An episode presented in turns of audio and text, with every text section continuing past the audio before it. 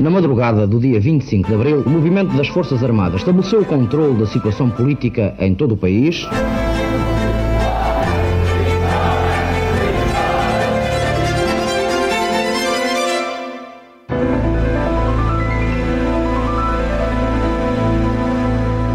Olá, bem-vindos a mais um episódio de A História Repete-se, com Henrique Monteiro. Olá, Henrique. Olá, Lourenço. E comigo, Lourenço Pereira Coutinho. Hoje convidámos José Pacheco Pereira, historiador, criador e responsável pelo Arquivo Efêmera e biógrafo de Álvaro Cunhal, para conversarmos sobre a complexa história do Partido Comunista Português. José Pacheco Pereira, é um gosto recebê-lo no programa. Obrigada. Como introito, apenas uns parágrafos genéricos com uma panorâmica dos anos prévios ao 25 de Abril.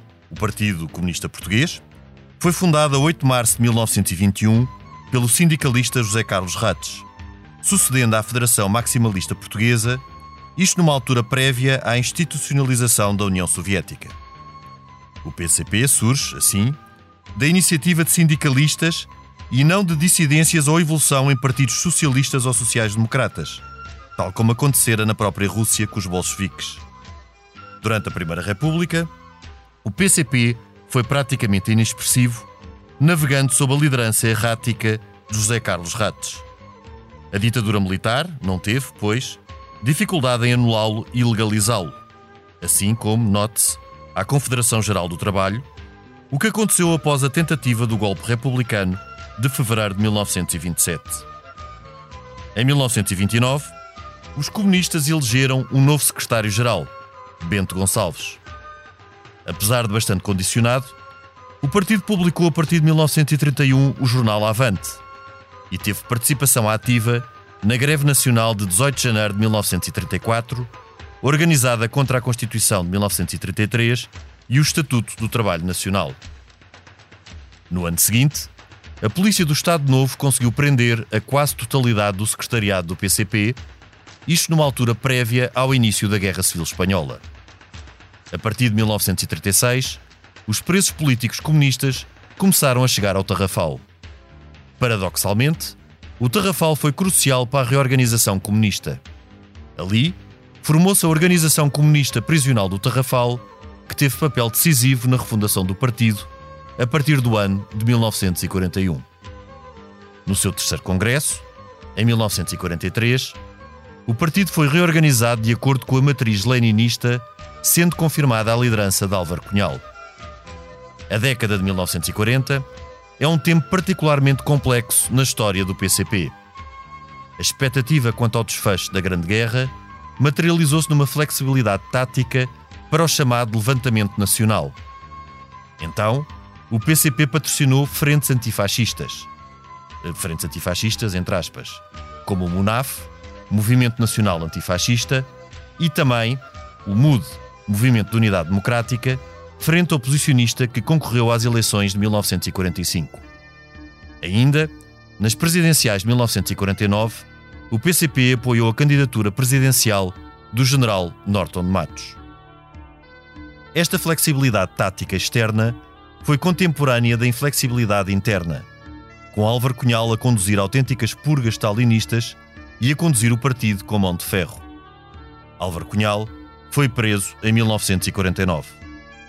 Durante a década de 1950, num contexto de destalinização da União Soviética e sob a liderança de Júlio Fogaça, o partido passou a advogar uma política de transição, política de transição entre aspas, que aceitava a cooperação com as forças burguesas, forças burguesas entre aspas, opção combatida por Álvaro Cunhal, que a considerava um desvio de direita. Citando aqui também entre aspas.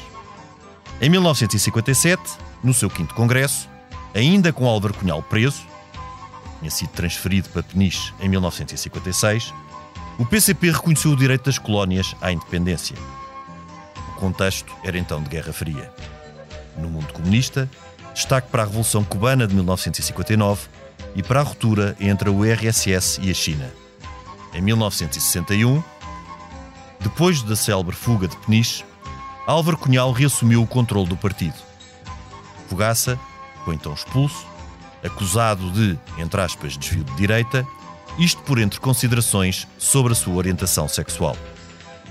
Desde Moscovo, e mais tarde de Paris, Álvaro Cunhal voltou a reorganizar o partido, isto tendo em conta o contexto da guerra em África e, mais tarde, da substituição de Salazar por Marcelo Caetano. Em 1965, o 6 Congresso aprovou a moção para a Revolução Democrática Nacional. Esta previu a participação eleitoral, através da CDE, e consequente denúncia das suas irregularidades, tal como viria a acontecer em 1969 e 1973. No final da década de 1960, após o maio de 1968 e os acontecimentos na Checoslováquia, o PCP passou a lidar também com o nascimento de novos partidos à sua esquerda, alguns dos quais advogavam a luta armada. Neste enquadramento, o PCP patrocinou a ARA, Ação Revolucionária Armada, pois a luta armada tinha sido aprovada por Álvaro Cunhal em 1964. O braço armado do PCP viria a estar ativo entre 1970 e 1973. Nas vésperas do 25 de Abril, o PCP continuava a advogar o levantamento nacional como forma de derrubar o regime. O PCP concorrer às eleições de 1973 através da CDE, desistindo antes destas, e era de longe a estrutura oposicionista mais organizada, tendo também alguns oficiais infiltrados no MFA, mas estava longe de ter o seu controle. Será, pois, que o golpe militar do 25 de Abril terá apanhado o partido de surpresa? Este podcast Expresso é só um de muitos que pode ouvir no site do Expresso ou na sua plataforma preferida. Histórias inspiradoras, os debates que importam, entrevistas exclusivas. Da cultura à política, da economia ao humor. Ouça onde e quando quiser. Fica a par das últimas novidades em expresso.pt barra podcasts e nas nossas redes sociais. Expresso. Liberdade para pensar.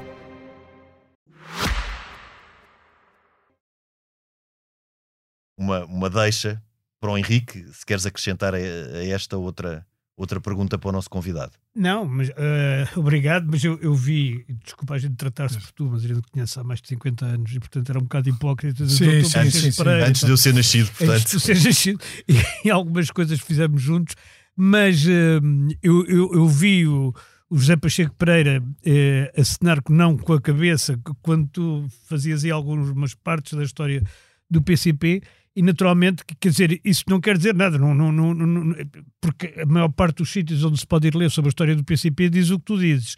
Eu agora gostava era de perguntar ao, ao Zé Pacheco Pereira, ao nosso convidado, dentro do que se diz, aquilo que não corresponde à verdade, uma vez que ele estudou mais o Partido Comunista do que. Sim, sim. Eu não direi que é quase tudo, mas uma parte substancial. Vamos lá ver.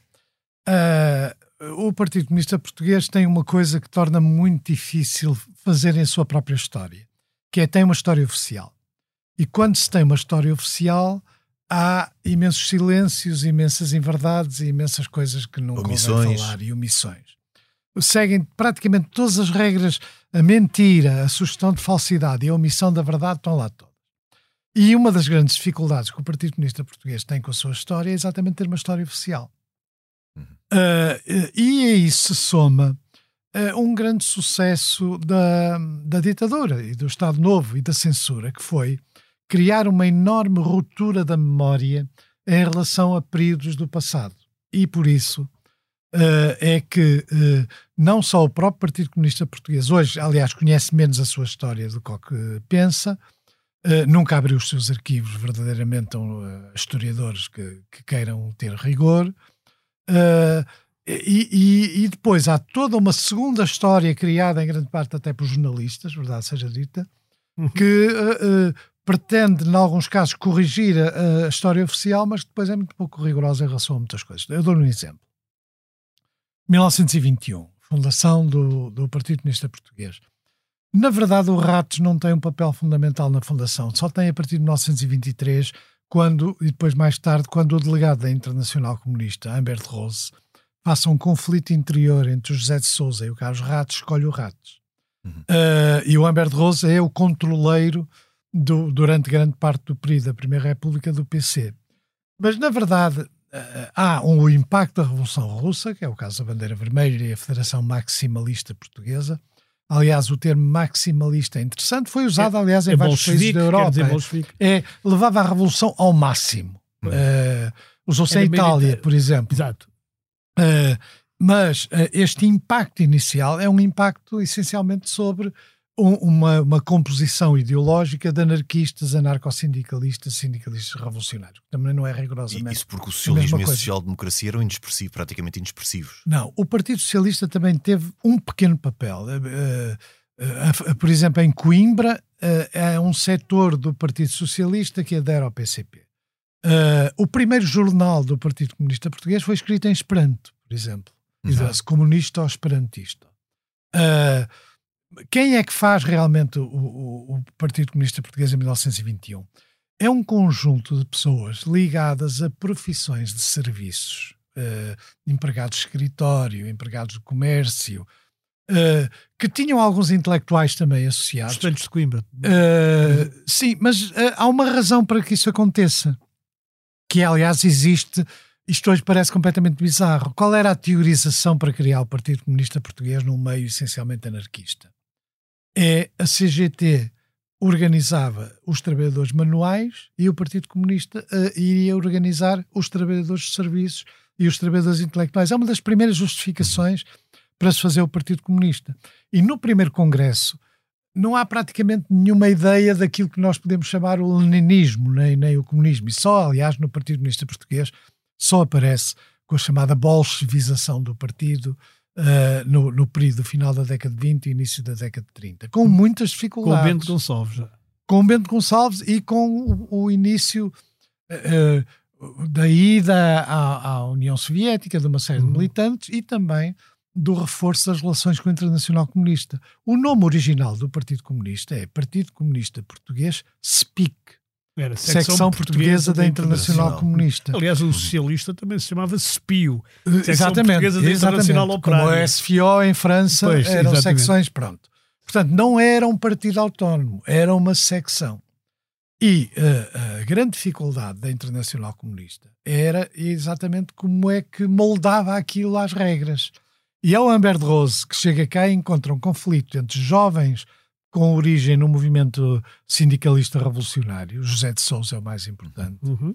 e o Carlos Ratos, que representava uma espécie de republicanismo de esquerda, chamemos assim, que radical, uh, radical, que, que, com quem aliás sempre aliás teve... as bases, as estruturas de base eram muito semelhantes às que foram as do PRP no, no, no, nos finais do século XIX. Sim, a esquerda, a democrática, a esquerda né? democrática é, com final... quem o PC concorre a eleições junto. Uh, há ali um período e, portanto, portanto, a ideia era, era, jogar o jogo da Primeira República e concorrer não, era, também a eleições. Não, era, a ideia é esta. Em 1918, 1921, 1923, a ideia é esta. A revolução é inevitável. Principalmente depois da Primeira Guerra Mundial. E se a revolução é inevitável, uh, o, o Ratz até tem uma coisa interessante. Se é preciso para uh, nós caminharmos para o bolchevismo um Lenin português, eu ofereço-me para o cargo de Lenin. uh, A ideia é, isto é inevitável e pode ser feito de forma pacífica. Eh, nos textos do Ratz, ele, aliás, tem um livro muito interessante, tem os decretos que um governo revolucionário deveria. Mas fazendo de forma, forma pacífica seria por um levantamento nacional? Não, seria por uma aceitação da burguesia de que isto era inevitável. Que era para distribuir tudo. Era um bocado assim, era inevitável. E, portanto, como se estava a dar na Alemanha, estava-se a dar na Hungria, Estava-se a dar em Itália, estava-se um pelo lado, era, era havia de cá chegar. Era o historicismo havia, absoluto, havia de cá dizer, chegar. aquela coisa da inevitabilidade histórica. Havia de cá chegar. E se cá chegasse, eles estavam prontos para assumir o hum. poder. Uh, é evidente que isto não tem nada de leninismo, nem tem nada de, de coisa. Mas, portanto, são estas as ideias que circulam era quase um comunismo inicial. utópico na forma de. É isso, é mais um, um, um ultra-radicalismo republicano com a, a, a, ideia de que isto correspondia ao maximalismo da Revolução Russa. Quer dizer, eles nunca tinham lido o que fazer, por exemplo, do Lenin. Não, eles não tinham lido quase nada. Pois, que era As primeiras edições. Explica... Não, pois, não, não, nem o Marx. Nem o Marx. Há um célebre livro do Abel Botelho hum. que conta a história de um operário que vai falar à fábrica e diz: Esta noite li o Capital. uh, uh, esta, portanto, noite é esta noite li o Capital.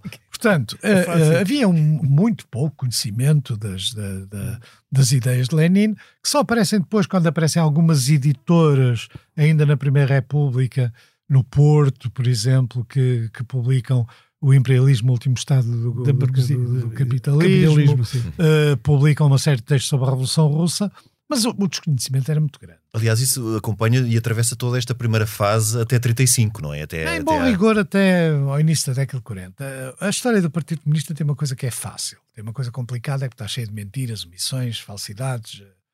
O que é fácil é que ela muda uh, década a década. Pois. De 1921, ou até se quisermos, de 1918. É aquela história de Stalin que o passado é imprevisível, de certa sim, forma. Sim, sim, sim. Eu, uh, uh, e, a primeira década. a ser reescrito. A primeira década aquilo tem muito pouco de comunista. Uh, embora pouco a pouco as coisas fossem ganhando outra uhum. dimensão, começa a haver sindicatos que se afiliam na Internacional Sindical Vermelha, Uh, enquanto que os anarquistas estavam e, e, os sindicalistas estavam organizados na Internacional de Berlim, é, é um céu manifesto, Berlim versus Moscovo, Berlim contra Moscovo e tal. Portanto, esse primeiro período tem muito pouco de, de leninismo. No início da década de 30, uh, eh, há outros controleiros que cá vêm, uh, gente que vem de Espanha, o Codovilha, por exemplo, controlavam normalmente os partidos comunistas da América Latina e Portugal, Espanha e, Espanha. Itália. Sendo que em Espanha, depois na Segunda República, teve, teve uma influência. mais tarde, mais sim. tarde. Portanto, aqui estamos 31. a falar do início da década de 30. Uhum. Codovilha, por exemplo, que é um homem que vem da, do Partido Comunista da Argentina, eh, tem um papel no controle destes partidos do sul da Europa. Que Mas eles já são stalinistas nessa altura, porque a questão do Trotsky também já estava praticamente resolvida. Sim, sim, sim, nunca houve Quer dizer, o Lenin estava morto em 24. Em 24. 24. O Trotsky é de 27, não é? Sim, mas sim. a ideia do stalinismo é em grande parte posterior, ou seja, o Stalin era o sucessor de Lenin, certo. Há as purgas, há primeiras purgas e depois há o grande terror e o terror vermelho e tal. Uhum. Aí, verdadeiramente, em plenos anos 30 meados dos anos Sim. 30, é que realmente se pode começar a falar de stalinismo. Mas desta fase que estamos a falar, de início da década de 30, finais de 20, princípios de 30, o PCP era, estava praticamente moribundo, não é? Depois de, Sim, até de, de, fevereiro crises. de 27. Sim, tem crises, há, uma, há um homem chamado Augusto Miranda que faz um, tem um papel ativo no Congresso, o Bento Gonçalves, eh, sob o pseudónimo de Gabriel Batista, escreve no, no Proletário, por exemplo, o, o o Avante é um entre vários jornais neste período, e é um período de grande confusão teórica e política, que depois se começa a organizar. Há a prisão do secretariado, como referiu, uh, se começa a organizar em termos próximos de um partido comunista, hum. principalmente com o Paulo de Oliveira, o, o Pavel. O Pavel é que é o homem-chave dos anos 30. É um homem. O partido faz parte da internacional, até ser expulso no final da década. Uh, quando o Pavel é, é, é, é deixado um bocado, é posto na margem. É um processo pouco claro, porque ele vai para o México. Ele vai para o México. E, no México liga-se com os comunistas mexicanos, coisa que Exato. em princípio não, não era fácil acontecer. de acontecer se ele tivesse vindo com a, o carimbo de traição. E ele, por exemplo, tem relações próximas com a Frida Kahlo, Exato. com aquele grupo de pintores e tudo. Muda de nome, muda de nome, muda de nome. Exatamente. Uh, trotskistas, nunca houve uma grande influência trotskista. Embora o Pavel praticamente até conhecesse o Trotsky, quer dizer, dava-se com o Trotsky. Uh, no México, com certeza. No Via México, Frida Kahlo, exato. Sim. Uh, e o, trotskismo no sentido estrutural e só aparece, orgânico, só anos... aparece praticamente um ou dois anos antes de 25 de abril. Com o Francisco Louçã, praticamente. Não, o Louçã não, nem é tanto. Não, é, é o mais, Cabral Fernandes. É mais o Cabral Fernandes, pois. o Ferreira, Ferreira Fernandes. O Ferreira Fernandes é a geração é o grupo anterior que está, É o grupo que está exatamente Exato. em Paris, que, que, tem ligações com a Liga Comunista em França, o Combate Operário, uhum. e é o uhum. grupo que dá origem aqui primeiro aos Era grupos, o Alain, os GAC, os grupos de ação uh, combatentes e, e a uh, a organização comunista e ao mesmo tempo também nos liceus uh, o Toupeira Vermelha nos é? liceus começa a publicar a Toupeira Vermelha começa a publicar uh, e isso chega em embrião ao 25 de Abril, porque o grosso do movimento era maoísta, não é? O grosso, os esquerdistas eram maoístas. Maoísta, mas não do MRPP, porque em, em não, Portugal confunde-se muito ser maoísta tu, com o MRPP. tens duas fases. Tens pois. aquilo que é o maoísmo ortodoxo da primeira fase, uhum. que é, em grande parte, construção de militantes do Partido Comunista que saem, Francisco Martins Rodrigues, Rodrigues o, o, o João Pedro Valente. Valente, como em França uh, e, e uh, como o Juliá, como, como o, em França, os homens que estiveram à frente da criação do Partido Comunista Marxista-Leninista francês, como na Bélgica, com o Gripá, que é o homem Sim. talvez com maior influência na Europa, como na Alemanha. Esses uhum. homens eram antigos funcionários do PC e seguem a linha chinesa que é essencialmente criticar as ideias sobre a guerra e a paz do Partido Comunista da União Soviética. E, portanto, essa é que é a grande fratura. E depois há uma segunda fase, aquilo que os franceses chamam mouse pontex, que é Cause du Peuple, vários, e o MRPP, e o Grito do Povo são fases, são, são... Sim, o Grito de Povo é completamente a... espontaneista, eu posso dizer, porque eu fiz parte do Grito Eu sei, eu sei. E, voltando aqui a meados Melhor, da década... fizeste parte daquilo que no Porto era conhecido como o Grito do Povo. O Grito do Povo! o Grito do Povo. E viva, e viva, e viva, e viva, e viva o Grito do Povo. e, e, voltando aqui a meados da década de 30, ao tempo da prisão não, do, não, do Secretariado Nacional, que vai exatamente num contexto, exatamente no antes do início da Guerra Civil de Espanha, Exatamente. ainda num contexto de governos de frente popular, não é? Em França, Exatamente, e começam a ir para a Espanha, para a guerra, começam a, a ter uhum. ligações com o Partido Comunista Espanhol. O próprio Cunhal, por exemplo, esteve numa reunião presidida por Stalin. Uh, uh, das, uh, nunca esteve com Stalin, mas esteve numa reunião em que o Stalin esteve, um encontro das juventudes comunistas. E muitos, o Pires Jorge, o Manuel Guedes, muitos tipos aqui, tiveram em Espanha, o, o Chico da CUF, uhum. estiveram em Espanha durante a Guerra Civil. Uh, e, portanto, esse já era um processo de grande ortodoxia comunista.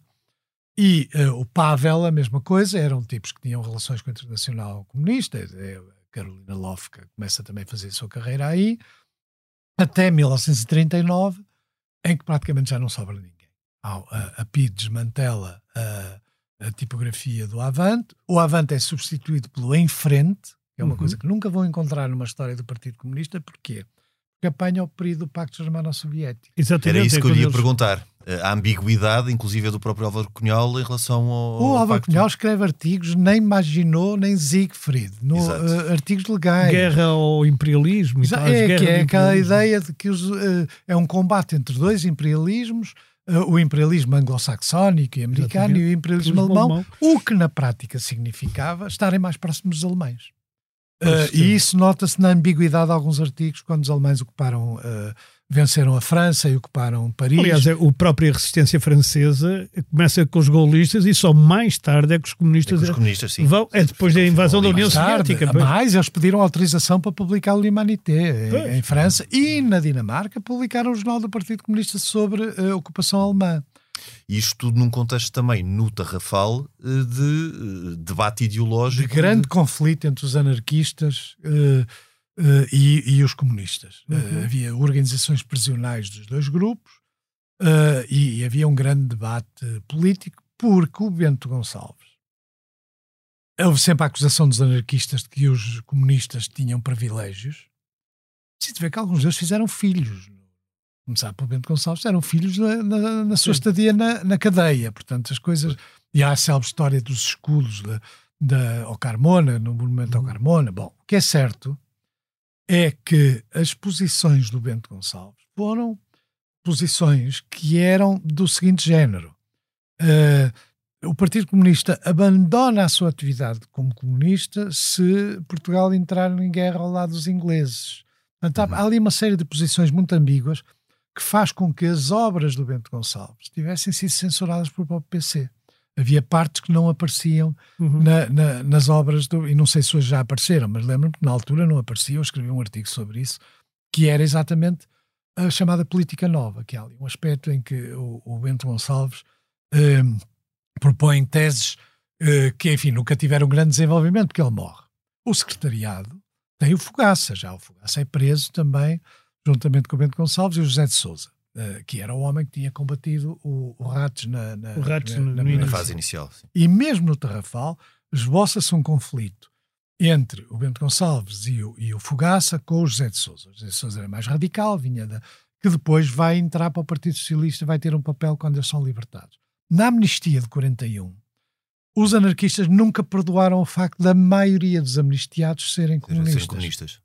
E quando eles chegam cá, há uma direção legítima do PCP praticamente maniatada, que é o Vasco de Carvalho, por exemplo, é o Cansado Gonçalves. Gonçalves. E, e, e, eles fazem então uma luta contra a direção legítima. O Cunhal aqui não tem grande papel. O Cunhal tem uma posição ambígua, o Cunhal tinha sido preso com a Carolina Loff em 39, ambos tinham sido libertados em circunstâncias muito estranhas, é, é a prisão mais, mais estranha de, de explicar. Uhum.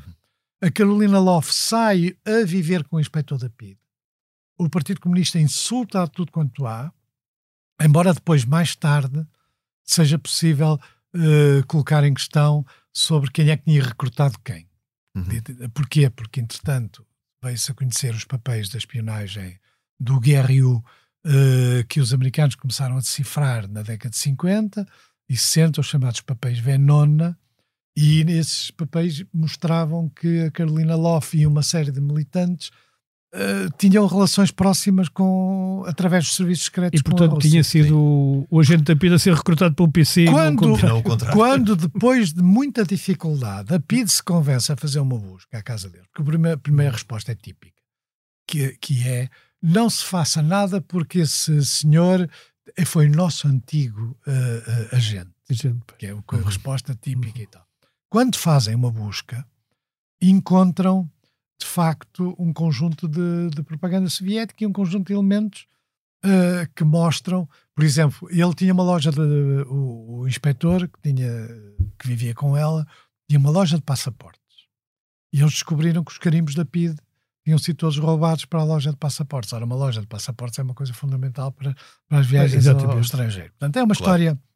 Uh, o que é certo é que na década de 30 há uma direção legítima. Quando os homens do Tarrafal, no início da década de 40, vêm, aí com um papel muito ativo do Fogaça, que é até o mais importante, e depois do Pires Jorge, do Dias Lourenço, de um grupo à volta da Vila Franca de Xira, e o Cunhal por arrasto, é que fazem a chamada reorganização do partido. E portanto, a história Cunhal oficial... depois emerge entre 41 e 43 como Emerge porquê? Porque uh, uh, uh, tem, são militantes que sabem escrever. Uh, quer dizer, isso parece pouco irrelevante, mas o seu ascendente, quer o Fogaça, quer o Cunhal, sabiam fazer um relatório, sabiam fazer de, artigos. E isso dava-lhes um ascendente eram intelectualmente bons, eram intelectualmente independentemente bons, da orientação. Claro. E, mas a reorganização de 41 não é obra de Cunhal. Ele ganha ascendente, porque ele apoia, uh, junta-se aos reorganizadores, escreve alguns textos muito violentos quanto ao grupelho provocatório, chamado. Há hum. dois avantes, há um avante com a foice e martelo para um lado e um avante com a foice e martelo, para o outro. Uh, há o em frente que, entretanto, acabou. Uh, e esse período é que deu origem ao Partido Comunista como é hoje. Em bom rigor, desde 41, 43, 45, o Partido Comunista tem uma sequência. É por isso que a história dele deles é feita em grande parte a partir desta época. A partir época. daí, exatamente. Até, é quase uma refundação. Até é uma, hoje, prática, é quase uma refundação. E que traz novos quadros operários, traz uhum. um, eh, e afastam a direção anterior, que é legítima. Uhum. Nesta altura, o Partido Comunista está expulso da internacional. Portanto, uma das primeiras coisas que vão tentar fazer, uh, mais tarde, uhum. com o, o, intermediário do, é o, Santiago Carrilho, uh, que vem, do, do, de, vem, vem do, da América Latina é, e, e, tem aqui apoio do PC, do PC português e depois vai para a Espanha. Uh, e, e é, é, nessa altura então que se retomam as relações. O Cunhal vai à Jugoslávia e depois uh, tem encontros com Andropov. Uh, o, o, o, Cunhal, já, já doente e já com dificuldades de leitura, o médico dele perguntou-lhe o que é que ele achava da biografia.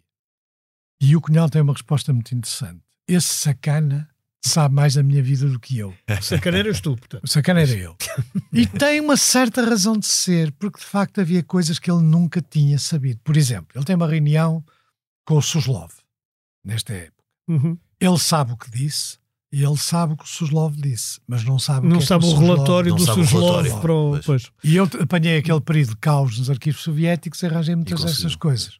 Portanto, na verdade, havia muita coisa que ele. Uh, Mas é, é ele que consegue o, que o Partido Comunista volta a ser reconhecido na altura pelo Comiterno. Ele já, é? consegue, já, o Comiforme. Comiforme, exato. Comiforme. Esse reconhecimento já é posterior a 45? Este uh, é à volta dessa. Sim, dessa já, final, já, da guerra, final da guerra. É a altura em que o Partido Comunista Português é mais forte. Não é o Partido Comunista Português que criou o MUNAF, embora tenha um papel relevante no MUNAF. E de todo não criou o MUD. O MUD é uma criação de setores Uh, republicanos, é, é socialistas e tal, o, que o PC, Cortesão, não sei quê, exatamente, que o PC via com desconfiança. O Munaf não, o Munaf, o Munaf era clandestino, o MUD queria ser legal. Uh, e portanto há ali um período de o, o Cunhal tem um papel no Munaf e o Munaf tem um papel, o Partido Misto tem um papel no Munaf, no MUD menos.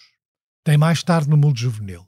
Sim, mas Soares, Soares mas, mas em 45 há essa esperança que as coisas possam não, é, mudar do, do próprio partido. Mudar, não, há uma esperança a tal ponto que uh, o, há uma carta, que é uma coisa, às vezes, quando se discute a intervenção estrangeira e o pedido de intervenção estrangeira, quer em Espanha, quer em Portugal, pediu-se aos aliados para invadirem. Para invadir, exatamente. Sim. Porque, quer dizer, isto era um anacronismo, eram regimes próximos e havia ali uma parte de grande instabilidade política em que o Partido Comunista cresceu como nunca tinha crescido. Oh, oh Zé, mas voltando ao, ao, ao MUD, o, o Soares, que era do MUD e que era na altura do Partido Comunista, ou da Federação das Juventudes Comunistas. Exatamente. Das Juventudes Comunistas. E sai pela esquerda, contrariamente dizendo que saem pela sai direita, sai pela esquerda. E sai também, mas ele tem sempre uma coisa que diz que se arrependeu até ao fim da vida.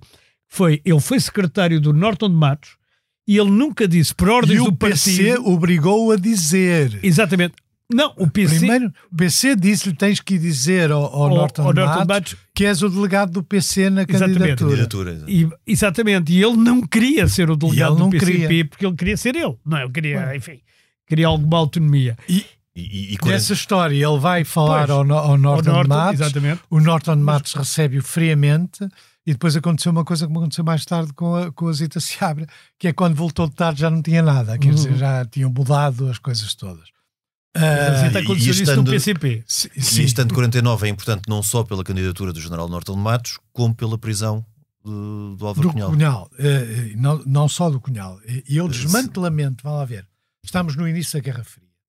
Enquanto que o Partido Comunista beneficiou muito do período do pós-guerra, Certo. Uh, célebres manifestações em que as pessoas levavam a bandeira. A o pau da bandeira. Levavam o pau da bandeira e soviética. Era viva, viva os Estados Unidos, viva a Inglaterra, viva a França e viva os outros. E viva os outros. Que, Exatamente. Com o pau da Portanto, bandeira. é um período de grande influência do Partido Comunista e ao mesmo tempo é um período de retração da repressão. Não é quer dizer que não existisse uma retração. Pois porque o Salazar Sim, aí tem medo. Estava a ver tem, que, tem, como é que paravam as modas. É paravam as modas. Isso muda com a Guerra Fria, claramente e, portanto, já há um ambiente de hostilidade e de divisão entre o próprio Partido Comunista e o resto da oposição. Ainda com Stalin na URSS. Sim, o Stalin até. É, o Stalin está até 53. 53 sim, sim, o problema do. O, de novo, aqui, para o caso português, quem conta é uh, o Cominforme e depois, mais tarde, o Departamento Internacional do Partido Comunista da União Soviética.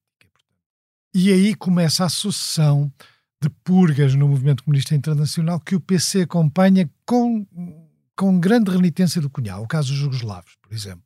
Certo, do Tito. O Cunhal sempre teve simpatia por experiências como a jugoslava e a checa. Mas quando os russos e tomam Hungria posição, até, ele, ele volta atrás. Hungria não, não, não tanto. Mais a, a é. Mais a, Mas a Checa é 68 só. De cor. Checa é 68. Não mas ele também muito... se pronuncia numa fase inicial. É? Pronuncia-se é? a favor do Dobchek e tal. Do Porquê? Do porque o Cunhal que era, tinha simpatia por este tipo de movimentos de renovação. Uhum. Mas quando tocavam no poder da União Soviética era o primeiro uh, uh, logo. Portanto, ele tinha tido simpatia pelos, uh, pelos titistas, que mais tarde foram conhecidos como os titistas. ele é preso, ele é preso também em circunstâncias que não estão inteiramente esclarecidas, mas e o Partido Comunista sofre uma grande repressão no início da década de 50. E nessa grande repressão, começa um sistema que depois, que o PC também nunca fala, que é as execuções políticas, que são sempre em períodos de mudança política. Portanto, o PC é minoritário, perde o controle de grande parte da oposição, acantona-se naquela coisa, mantenham-se os dedos e vão-se os anéis, os anéis. E, portanto, ao manter os dedos, uh, quer sempre fazer uma coisa exemplar para mostrar que, que é contra uh, PIDE, contra os informadores e tudo. E neste caso é a execução. Mas aqui uma estratégia completamente diferente, não é? a execução do Manuel Domingos. Não, o Manuel Domingos. Uh, o Fogaça, sim, tem um papel, mas uh, o Manuel Domingos é, é executado e porque o PC não conseguia explicar as prisões. Eu, por acaso, acho que mais tarde consegui explicar. a PIDE, muita coisa foi roubada. O próprio PC e, uhum. e muita coisa desapareceu. Mas os PIDs, como eram os burocratas, copiavam. Uhum. Eu encontrei num processo menor um relatório à PID de um homem chamado uh, Mesquita, que, que não, é, não tem nada a ver com, com Mesquita, chamava-se Mesquita, e que realmente foi um quadro importante dos anos 30. Vinha das juventudes uh, comunistas, fazia, era um daqueles radicais que fazia aqueles comícios relâmpago e tal. E ele, quando é preso, relata em detalhe tudo que sabia. São a pai 80 páginas de. Desde... Minu é minucioso. Não, porque o problema é este: as pessoas acham que um funcionário lá porque trabalha numa área a, a, compartimentação faz com que ele não saiba de outro. Mas um tipo está lá há muito tempo, sabe tudo. Pois, Por exemplo, é, ele conta que havia um ferrador em Sangalhos que consertava as bibliotecas dos clandestinos. Portanto, aquilo subitamente a PID ficou com uma, uma panorâmica, panorâmica nacional. E isso é, do meu ponto de vista, uma grande explicação daquilo que o PC não conseguia explicar. Porque o PC tinha que identificar porque a razão é que o senhor A, A B e C tinha sido preso. Uhum. E o que é que acontece? O Manuel Domingos é executado, num processo também bastante ambíguo, como depois é executado o Lambanas, uh, uh, José Miguel, uhum. no início da década de 60. Quer dizer, movimentos de endurecimento da linha correspondem quase sempre a execuções políticas, uhum. numa fase inicial. Isto significa no início da década de 50 e no início, no início da década de 60. Que é para mostrar sempre, através de alguns casos, o Partido Comunista nunca admitiu que tivesse executado tivesse alguém. executado. E depois, aliás, é, é em vésperas, dizer, em vésperas do 25 de Abril... execuções é mesmo dar um tiro na pessoa, não é? Exatamente, era, era um tiro na nuca. Não, era, não, não era execução judicial. Não, não, não, não, era execução. execução aliás, em vésperas do 25 de Abril acontece o mesmo com o Lindolfo, que, que, está a cuidar da vinha em Valadares e recebe uma rajada de metralhadoras. Eu hum. perguntei ao suposto executante Exato. que ele disse, então, e o Lindolfo e tal... E ele respondeu-me também com a mesma expressão de que eu usei há bocado, e não é que esse sacana não morreu. Mas uh, pronto, estamos a falar de um partido com, com uma repressão duríssima, com tortura sistemática, com violências de todo tipo, que criou uma elite clandestina. Uhum. Os militantes clandestinos, o Pires Jorge, por exemplo, o Dias Lourenço, são pessoas com uma experiência clandestina enorme, que aliás ensinavam outros partidos comunistas uh, técnicas e processos Exatamente. e tudo. Uhum. E acima de tudo tinha uma característica muito interessante, que o Cunhal também naquele livro, se fores preso camarada, refere. Controlavam não pela qualidade, mas pelos defeitos, não pelas qualidades. Nunca controlavam uh, considerando a pessoa A corajosa. Sim. Consideravam sempre que o principal mecanismo de ela se portar bem era a desonra junto dos seus companheiros. Uhum. É, é, um, é, uma coisa mediterrânica de honra e vergonha. Sim, sim. É. E que é o mecanismo do cunhal não se fosse preso camarada. Que é, ele não diz é por seres comunista que não deves falar. É, é, é, em bom rigor, o que ele diz é é a tua honra que está em causa. Uhum. E a honra junto dos teus companheiros. E isso era uma coisa muito dura o Se Fores Preso Camarada é da década de 50, ajuda. É, é mais tardia, e depois é, tem várias revisões. tem várias revisões e numa delas também se é atacado, por exemplo, o, o Piteira Santos e o... O Piteira é atacado logo na, na, na década final de 40, porque de brauderismo, estes termos brauderismo hoje não quer dizer nada, nada. que é Bem, mesmo Peter Santos já ninguém sabe quem um foi, foi diretor do Diário de Lisboa, Exatamente. foi um intelectual o, o Peter Santos foi um quadro importante porque era um tipo brilhante do ponto de vista não, intelectual e depois 25 de Abril também teve um papel e... e é igualmente acusado de uma espécie de antecessor da política do Fogaça portanto Exato. um tipo que queria virar o partido à direita, direita. sendo que ele próprio tem um papel importante na criação de uma organização paramilitar do PC que chegou a existir durante um breve uhum. período de tempo. E, e, e o Piteira uh, é expulso também de sempre de uma forma vergonhosa. Portanto, Sim, com acusações. Mas há também uma grande série de expulsões de, nesta época. psicológico. Não. Não, a ver, uma das coisas mais duras da clandestinidade era. Uh, uma vez o Mário Dionísio contou uma coisa interessante. Mário Dionísio nunca tinha sido preso. Uhum. E, e, uma vez disseram-lhe: tu és um grande intelectual, a gente preza-te muito, mas falaste na cadeia, sendo que ele nunca tinha sido preso. Uhum. Uh, eu conheci alguns militantes que falaram na, na cadeia, viveram toda a vida, mas toda a vida, sob a sombra de terem perdido a sua autoestima. Exatamente, é uma coisa das coisas mais cruéis era do Estado era, Novo, do salazarismo, quer dizer, e da PIDE. Brutalíssimo. E de pessoas que não se atreviam sequer a, a, entrar no Partido Comunista, já depois de 25 de Abril, Exatamente. Porque tinham o label de ter falado na. Exatamente. Na e que foram para o MDP. E que foram para o MDP. O MDP, que tinha muitos que tinham sido. E depois aqueles também, que é o como Mário dos Santos, que tinham o problema de, de, de, da, como é que se diz? Da, homossexualidade. Sim, da homossexualidade ou da, ou da opção Sabes sexual. que a PIDE, a ver, um partido que tem muita gente na cadeia, toda a gente sabia que o Fogaça era homossexual. Sim. ou outros quadros importantes do Partido Comunista dessa época eram homossexuais. Sabia-se, não havia segredo nenhum e não era mal visto dentro do partido, contrariamente ao que se pensa. Uhum. Havia uma certa condescendência. A PID nem sequer sabia como os classificar. Por exemplo, homens sexuais. Exemplo, era uma da classificação que a PID usava.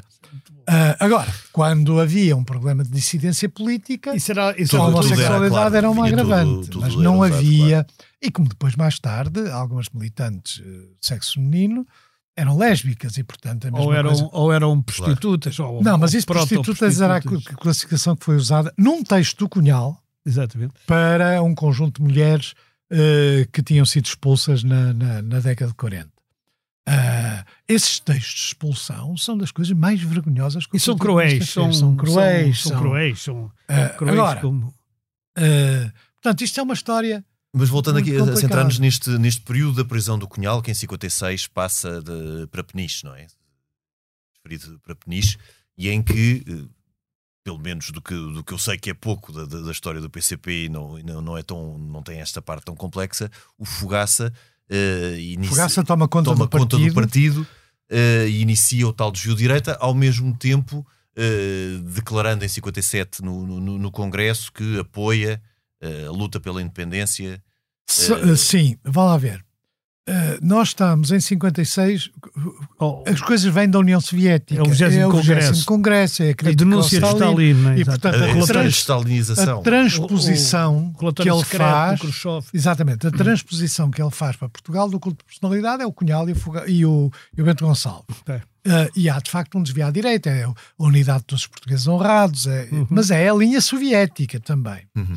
Uh, o Cunhal está em Peniche, eh, é muito interessante. Ele tem um livro sobre a sua experiência prisional, que é um livro muito interessante, porque o Cunhal não perde uma simpatia muito embrionária pelo, pelo aspecto da, do anarquismo social. Uhum. Porque ele lida com, com, com uh, ladrões, com violadores, e nos textos que ele escreve na Estrela Sete Pontos, revela simpatia. É. Uhum. Como eles são vítimas da sociedade, e isto é uma coisa muito comum no, numa certa simpatia pela, pela, marginalidade, até pelo crime, quando se pode dizer que essas pessoas foram vítimas da sociedade. Em, em ele, eh, na, na, em Peniche, à medida eles são informados pelas levas de funcionários que são presos, e começa a haver uma enorme preocupação sobre a política do Partido Comunista Português. E há depois um grande momento que é a campanha do Delgado. A campanha do Delgado que o PC não apoiou no início. Era, o chamado Coca-Cola. Geral Coca-Cola, havia pichagens do Geral Coca-Cola. americanos. Amigos americanos. E, a uma dada altura, é o Pato aí tem um papel importante. Uh, quando o, o, Delgado chega ao Porto, tem a, a, a população na rua.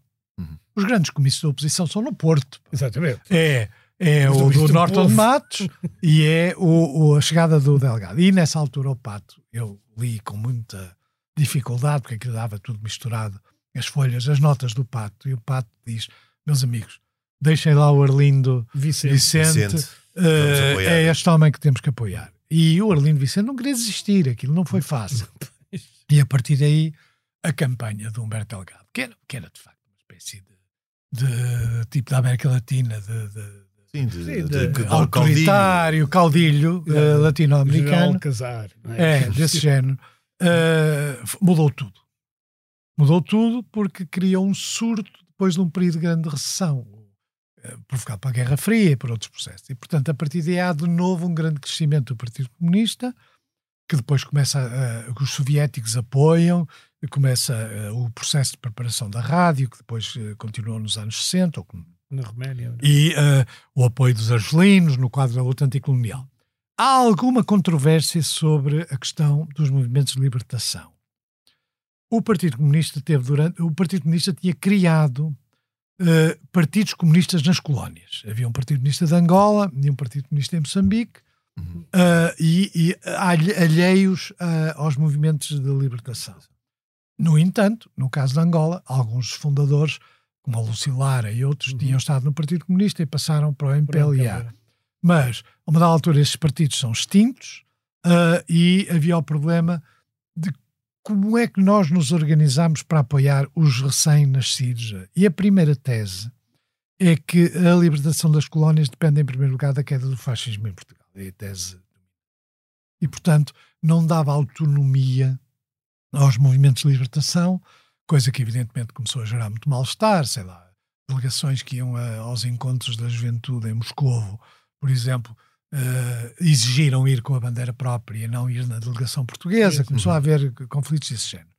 A primeira transposição da linha, que vai ser a soviética e depois a do PC, é de facto uh, no Congresso, quando o Jaime Serra traz um papel, mas se for ver o resto dos documentos do Congresso, não está lá aquela linha. Aquilo é um, claramente veio de fora. E depois, a partir da década de 60, já não era possível manter aquela linha, e então uh, passou à linha de apoiar os movimentos de libertação, mantendo-os autónomos do Partido Comunista e não como secções, mais ou menos, coisas do Partido Comunista. Mas também não foi fácil este processo, até porque muitos militantes, principalmente no MPLA, mas também da primeira geração da, de Moçambique e da Guiné, uh, tinham feito a sua formação no Partido Comunista Português, não é? Exato. Claro. Por exemplo, o Lucilar. O Lucilar participa no 5 Congresso. Eu, aliás, uma vez, uh, falando com o Jaime Serra, uh, que, é, que foi um tipo, aliás, muito corajoso, porque começou a falar Uh, sempre com alguma renitência, dizia. Então, e o Lúcio Lara estava lá como delegado ao Congresso.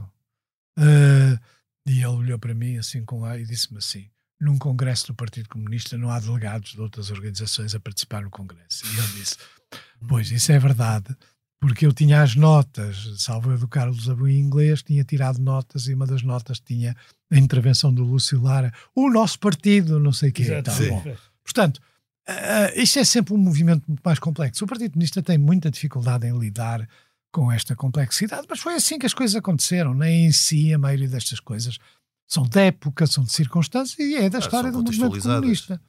Na década de 60, o Partido Comunista acaba por ter outro problema, que é o conflito sino-soviético, a ascensão da, do, do, da, dos pró-chineses e depois dos maoístas, provavelmente ditos, que, uh, por exemplo, deram um rombo enorme na universidade.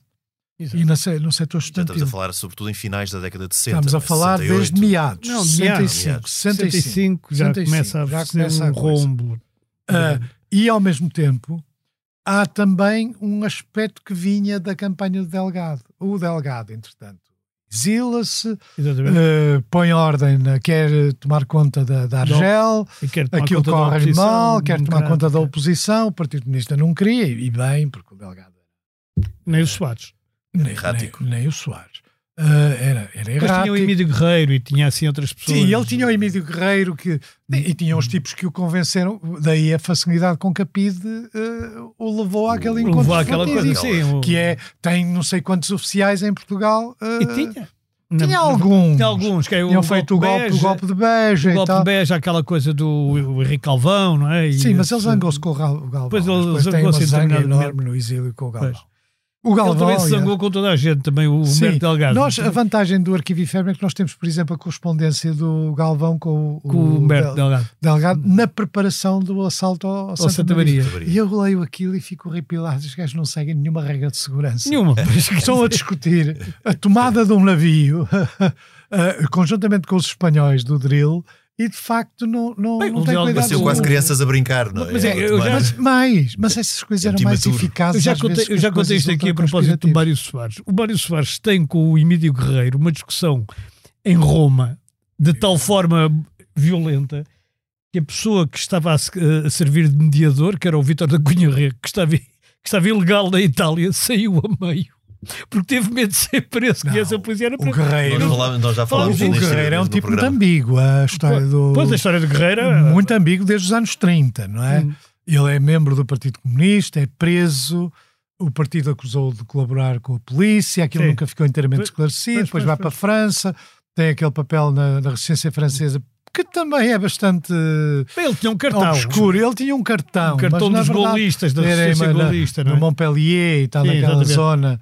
Uh, mas aquilo também não era brilhante. Hum. E, e depois teve aquele papel com o delegado. Sim, não... uh, uh, e, e, e, de facto. Mas é mais engraçado, o, o Rui Perdigão contou-me uma vez uma coisa interessante sobre o que Atenção é que o Rui Perdigão estava na Roménia, era editor. Estava na era Roménia, editor, traba- pois, cá eh, foi editor, não é? E da, da Rádio Portugal A Rádio Livre, Portugal Livre. que era aqui emitida de Bucareste.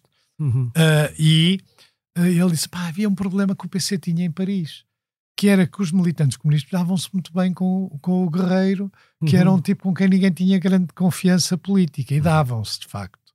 Ah, aliás, há uma, há uma cena engraçada, engraçada, quer dizer, aquelas coisas que só quem trata destas coisas tem. Eu uma vez fui buscar uns papéis da Luar ah, a Paris, e Uhum. fui para Luar, a primeira coisa que queriam é que eu os ajudasse a assaltar uma garagem onde estavam os papéis do Emílio Guerreiro. Pô-lo logo em ação. "Opa, atenção. que Fazer isso logo entrar tá-" em ação. Que era, que, que era um espinho cravado também na garganta do Exatamente. por causa dos dinheiros e daquelas Os dinheiros histórias e tal, a, Aqui, como, como outro e ano Palma. crucial, em 1968, temos a a decisão de Salazar por Marcelo Caetano, onde parece que Álvaro Cunhal também teve algumas tenues esperanças de, Há um de primeiro abertura. comunicado, há um primeiro comunicado do PC, ainda nem sequer se conhece que é o Marcelo que vai substituir, que é um comunicado estranhíssimo. Uh, pela linguagem. Uhum. Uh, eu, aliás, neste volume que eu nunca mais acabo, eu trato disso em detalhe.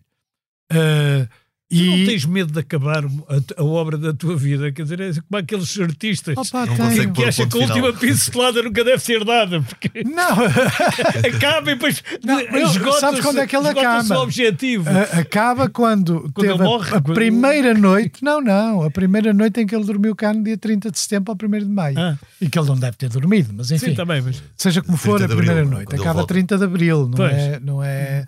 Agora, eh, opá, isto está cheio Não, não, de... eu não estou a dizer onde a obra acaba, eu estou a dizer tu acabando sei, a obra sei, sem sei, eu objetivo sei, eu sei, eu sei. académico. Mas nessa coisa do- do, Mas, mas aqui do comunica estamos a falar uh, aqui em 68. Estamos a falar no- de no- 68. O primeiro comunicado é ambíguo. Uh, mas depois aí o PC põe na ordem a coisa e diz uh, isto é uma nova forma de fascismo, é uma nova forma de capitalismo e desata a bater contra os socialistas, que, que tinham grandes esperanças no, no Marcelo, e contra os, os esquerdistas, que tinham a ideia que aquilo era uma nova fase do capitalismo e tudo. Exatamente. Mas uh, uh, eu tive acesso a uma série de notas das reuniões do Cunhal em Paris e ele não é assim tão certo sobre o impacto do, do Marcelo. Por exemplo, eles uma vez estão a dizer: Ah, não mudou nada, não mudou nada, não mudou nada. E ele diz: Mudou, mudou. Mudou, por exemplo, a legislação sindical, que é que nos permite ter uma atividade dos sindicatos Uhum. de- que nunca pudemos ter tido, porque deixou de haver a homologação das direções. Das direções, exato. E que era uma das coisas que ele atribui. E eles conseguem. Conquistar E algumas. os esquerdistas, por causa do texto do Martins Rodrigues, perderam completamente Perderam esse tudo. comboio. Era um bocado com os químicos, havia aquele sindicato Sabe, do os Júlio químicos, Dias. mas os químicos eram o Júlio Dias Era e Júlio eram os, os do Sim. Vilar. Era, Não, e, consegue e, e, consegue, e conseguem fazer a CGTP, aliás, na altura. A intersindical nasce. A intersindical nasce, de- Nasce- de- como intersindical das reuniões entre. Das reuniões, que conhece vários períodos, mas. enfim. E a ARA terá sido também uma resposta às A. ARA é uma coisa que, o- que o Cunhal quer fazer desde que sai da cadeia. Que é uma coisa que as pessoas. O Cunhal, quando sai da cadeia, é. Se olharmos com os Portanto, olhos. 61. Sen- 60, 60, 60, 60, sim. Eh, quando vai para Moscovo eh, e começa a elaborar a crítica ao Fogaça, a crítica ao Fogaça é uma crítica à União Soviética. E quando ele chega a, a Moscovo, Àquela União Soviética. não? do Khrushchev, Khrushchev. Quando ele chega a Moscovo é visto com desconfiança. Como sendo, ainda por cima, estamos num período do, do início do conflito eh, sino-soviético, em que, portanto, aquele tipo de posições eram mais próximas dos chineses Exato. do que dos russos. E, portanto, não é que o Cunhal nunca tivesse mostrado qualquer simpatia pela cisão chinesa, mas tinha simpatias, por exemplo, pela ideia da luta armada, uh, pre- o papel prioritário do Partido Comunista, está lá tudo escrito. E ele tenta fazer e falha várias vezes. Preciso ver que a ARA é o resultado de vários falhanços, ou conspirativos, ou até alguns que hoje parecem ridículos, como por exemplo o envio de um conjunto de militantes para Cuba para ter informação militar, Uh, já no, no quadro de preparação de uma organização do tipo da ARA, e quando eles chegam cá, tinham sido recrutados pelo Partido Comunista Cubano, vêm reunir-se com o Cunhal e explicam-lhe que devia haver em Portugal uma guerrilha uh, com início na Serra da Estrela. Uh, e o Cunhal, Mas é que o Paulo Inácio também e defendeu. o Cunhal, o Cunhal dizia, bom, eu vou estudar e tal, mas mal saíram da porta, chamou as coisas, não dei o mais pequeno apoio a esses homens. Era a Sierra Com Madre. alguma cara. razão, porque um deles, Exato. eles depois tentaram, Sierra uh, Maestra, já por, por conta dos cubanos, tentaram regressar. Um deles passou por, por Madrid, entusiasmou-se com a vida noturna, foi preso com armas, não é? Portanto, também era um bocado um estilo. Mas essa é uma das primeiras tentativas, chamados pró-cubanos. Depois há várias, há uma primeira tentativa, depois é que já o Narciso já, o Narciso Raimundo já participa, Raimundo, o Rogério de Carvalho, que eh, é destruída pelas prisões, mas já tinham, por exemplo, uma quinta com, com explosivos, Uhum, já uhum. tinham. Portanto, aquilo, há, na realidade, a vontade do Cunhal. E depois é o Jaime Serra que acaba. Depois há o ser- Serra. Que acaba por ter algum sucesso. Aqui digamos. em 64, a mudança para o Brezhnev eh, implicou Não, publicou, eh, significa uma enorme ascensão do uma enorme Cunhal. ascensão do Cunhal. Cunhal. o- Por exemplo, gente como o Suslov, o Cunhal, por exemplo, o Carrilho conta uma coisa que é quando o Cunhal entrava numa reunião de partidos comunistas, era como se entrasse o Suslov. E o Suslov olha para o Cunhal sempre. A ideia de que o Cunhal está por conta dos soviéticos é sempre errada. O Cunhal pensa como os soviéticos. Essa é que é a diferença. E, portanto, era um homem de inteira confiança. Uhum. E eles olhavam para o Cunhal como um homem que tinha tido a, lida ju- a linha justa antes, Antes de tempo. antes de Exato. tempo. E que a partir de 64 fica E a sintonizado. partir daí é um quadro. A partir daí ele consegue uma coisa que o Partido Comunista Português, mesmo com o Cunhal, nunca tinha conseguido, que é explicar aos soviéticos que o PC português tinha mais importância que o espanhol. Porque a ideia era Portugal.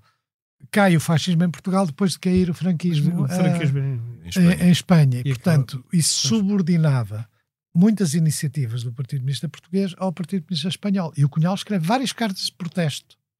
Diz, eh, eh, gaba- quer dizer, gabando e bem algumas características do Partido Comunista Português, o sofrimento dos seus militantes, o facto de haver uma direção no interior e não propriamente em Moscou ou em Cuba. Sim, é. E, e depois o Cunhal aí ganha uma enorme dimensão internacional, que depois se, se verifica com meios, não é? Portanto, financiamentos, a rádio, a- uma enorme. Porque partidos como o Partido Comunista Francês teve sempre uma estrutura clandestina de apoio aos partidos. Mesmo no, no período do eurocomunismo e Uhum. eh, teve sempre. Era uma coisa que, que era canónica nos partidos comunistas. Portanto, essa estrutura apoiou o Cunhal quando ele vem de Moscou para a França e mesmo apesar de não terem a mesma linha política, o, o Cunhal era muito crítico do Partido Comunista Francês. Mas, por exemplo, em maio de 68, quando ele achou que havia riscos em permanecer em França, ele escreve ao Partido Comunista de Itália a pedir, e o Partido Comunista de Itália imediatamente lhe responde: a gente arranja um gabinete aqui, uma casa aqui, uh, Uhum. outro para as suas secretárias e tal. O Cunhal era um homem na altura já muito prestigiado. Uh, mas, no período Khrushchev, teve artigos censurados nas revistas soviéticas. Porquê? Porque a linha do levantamento nacional armado, há bocado não referiu essa, essa parte é levantamento essencial. nacional armado é uma linha que não correspondia às ideias do Khrushchev e àquele período, que era realmente, essencialmente, a transição pacífica. Exato. Portanto, o Cunhal, a partir daí, acaba por ter um papel importante em relação às colónias, aos movimentos de libertação e mesmo em relação ao movimento comunista internacional. Uhum. Há, por exemplo, propostas de, conferência, de, de conferências internacionais, na altura já não há Internacional Comunista, é o Departamento Internacional do Partido Comunista da União Soviética que controla, que faz o papel da internacional.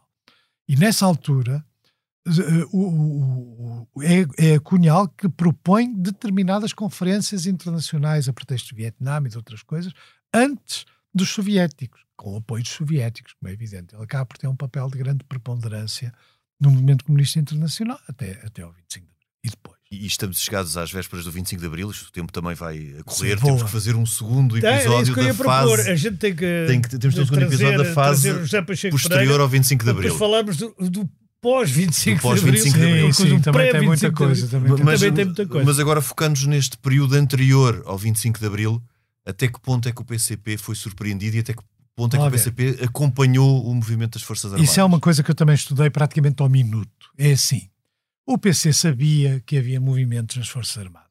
Isso sabia. A, a direção do interior tinha alguma simpatia, até porque tinha proximidade com alguns militares, com esses movimentos. O Cunhal não. o Cunhal achava que havia um deslumbramento da direção do interior com os militares e que isso era pouco cuidado, portanto, ele era muito renitente. Essa. Se sabia da data do 25 de Abril, acho muito difícil de explicar quando a Comissão Executiva do PCP, que estava reunida no Porto, foi para cá mais 10 horas. pois. Uh, e quando foi para cá mais 10 horas, só no dia seguinte é que soube que tinha havido qualquer coisa. O Cunhal faz as reuniões habituais, uh, o Domingos Abrantes que vem de, de, uma reunião na Bélgica, tudo normalmente, até que alguém lhes diz: Olha, que houve uma revolução em Portugal. Uh, portanto, não sabiam a data, e mesmo depois, entre 25 de abril e 30, que é quando o Cunhal chega, o Cunhal está sempre a chamar a atenção com as ilusões com os militares. Uhum. Uh, e, na realidade, quem praticamente o força a vir é o Pato. Escreve uma carta a dizer: oh, meu caro amigo, Soares chegou em apoteose uh, no dia 28 e tu tens que vir. Tu tens que vir também. Pois. E olha cá por vir. Ele tinha uma dificuldade para vir que não tinha o Soares. Soares podia vir de comboio por Espanha. O Cunhal tinha que vir de avião. Eu isso fiz ao minuto, praticamente. Uhum. Agora, ele tem alguma renitência em vir. Ele pensa que vai ser preso à chegada a Lisboa. Uh, e, e, e, tem uma enorme desconfiança com os militares. E Exatamente o, por ter sido um golpe militar e não um levantamento popular armado. Não é por uma razão teórica. Ele não confiava que os militares fossem firmes. Não é, não é. Porque ele depois interpretou o 25 de Abril como um levantamento nacional armado. Mais tarde, mais tarde. Ele, veio, ele pegou no que aconteceu e, e, e, num, num certo sentido, uh, os textos do Cunhal, no Roma à Vitória, por exemplo, são precursores do 25 de Abril. Não porque os militantes os lessem, os militantes, os militares, os, militares. os lessem e o, e o seguissem, mas porque uh, ele descreve muito bem o que acontece, claro. Eh, com antecedência. Portanto, há ali textos que são muito interessantes de ler à luz do que aconteceu a seguir. Mas uh, o levantamento nacional armado era contra os esquerdistas, porque acusavam os esquerdistas de quererem desenvolver ações armadas sem ter o apoio das massas, e era contra os socialistas da ASP depois do Partido Socialista, que é que achavam que o regime caía sem ser pela luta armada. Mas. Eh, e ficando aqui neste ponto em que Cunhal chega a 30 de Abril, uh, chegou uh, com um sentimento e com uma expectativa prudente. Muito prudente, tão prudente. Que o Soares depois. Aliás, vê-se até na sua. O Soares, aliás, inventou aquela coisa de que tinham preparado aquela recepção como o Lenin, Sim, sim, sim, sim. É uma treta, não é? Ele ia para falar do, do, da varanda, aquilo estava cheio, ele estava muito rígido. As primeiras três palavras que ele diz em Portugal dele. é confiança, confiança, confiança. E os militares, o Jaime Neves, seco. o Jaime Neves, que era o responsável Neves. pela segurança do Cunhal, convence, e mais outros militares que lá estavam, do, do MFA, convencem-no a falar da Chaimite. Ele sobe à Chaimite e faz, de facto, uma intervenção muito rígida, muito que ele tinha escrito no avião, de onde ele vinha muito nervoso. E depois ele vai encontrar-se com a Junta de Salvação Nacional e vê imensas bandeiras vermelhas e manifesta preocupação por isso, porque diz uh, isto pode ser entendido como provocatório e tal, uh, uh, não queria grandes festas. Chega e apanha com o Spínola, que tem, isso é outra das coisas que no, nessa tal volume do Cunhal eu, eu escrevo, mas que o Spínola vinha com a história do banho de sangue. Já tinha dito isso ao Pato, tinha dito ao Soares, tinha dito toda a gente, e vai haver um banho de sangue no 1 de maio. Porquê é que ele diz que vai haver um banho de sangue no 1 de maio? Aquela gente não tinha grande formação política. Porque o MRPP tinha enchido a cidade de, primeiro por um 1 de maio vermelho. Exato. De vermelho tinha que ser o sangue. Exato. Uh, evidentemente que não tem pés nem cabeça. É por isso que eles vão à televisão. Antes de chegar o Cunhal, o Pato e o Soares vão à televisão uhum. para acalmar as hostes ah, e o, o, o, o, Cunhal tem alguma dificuldade em entender-se, até que o Spínola diz uma coisa imbecil, que é não publica em jornais, que foi sem martelo, não, não, não atuam como partido, e aí o Cunhal tem a resposta. A PID não conseguiu isso em 48 anos, não vai não ser vai agora ser. que se vai conseguir. Mas ele próprio estava preocupado com a radicalização que temia que acontecesse e que isso pudesse servir de provocação aos militares. E depois é o PREC. E com estes sentimentos ambíguos de Álvaro Cunhal e prudência, José Pacheco Pereira, muito obrigado. Fica desde já o convite para Exatamente. voltar para falarmos do, do, do, segundo capítulo, mais recente da história do Antes que ele acabe o livro. Sim. Uh, obrigado por ter vindo ao programa. Henrique, nós até para a semana. A gravação em sonoplastia esteve a cargo de Tomás Delfim e Salomé Rita. Nós voltamos na próxima semana, noutro tempo e noutro espaço.